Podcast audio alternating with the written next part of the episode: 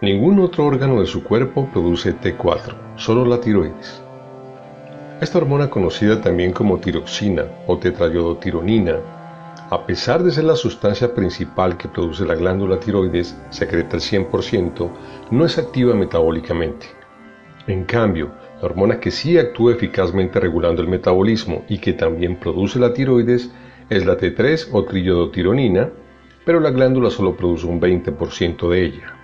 La hormona T3 es la poderosa, la que regula el funcionamiento del sistema metabólico corporal, la que levanta la energía, la que hace que las células trabajen correctamente, la que se encarga de que el crecimiento y el desarrollo de un niño sean los adecuados, es decir, es la que mantiene controladas las funciones vitales del organismo.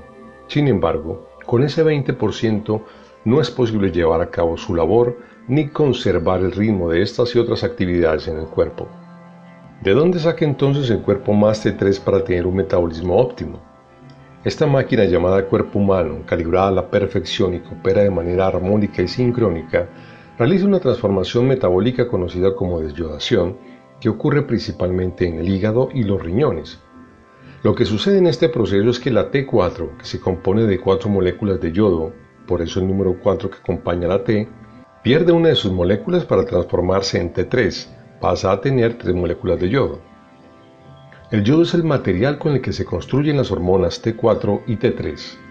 Con suficiente T3 en el cuerpo el metabolismo debe marchar sin ningún problema. Muchas veces el hipotiroidismo no es porque la tiroides no produzca T4 o porque la persona no toma suficiente medicación T4 sintética, sino porque el cuerpo no hace correctamente la desyodación. En mis cursos y seminarios es muy común la pregunta, entonces ¿para qué sirve la T4? La respuesta es simple, sirve para convertirse en T3.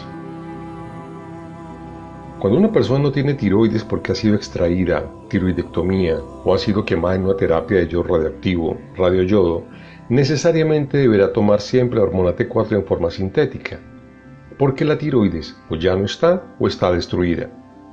Por el contrario, mientras la persona aún conserve su tiroides y ésta tenga una baja producción de hormonas, Puede buscar las numerosas opciones de tratamiento que existen, como la repolarización, para recuperar la funcionalidad de su glándula y hacer que produzca de manera natural sus hormonas T4 y T3.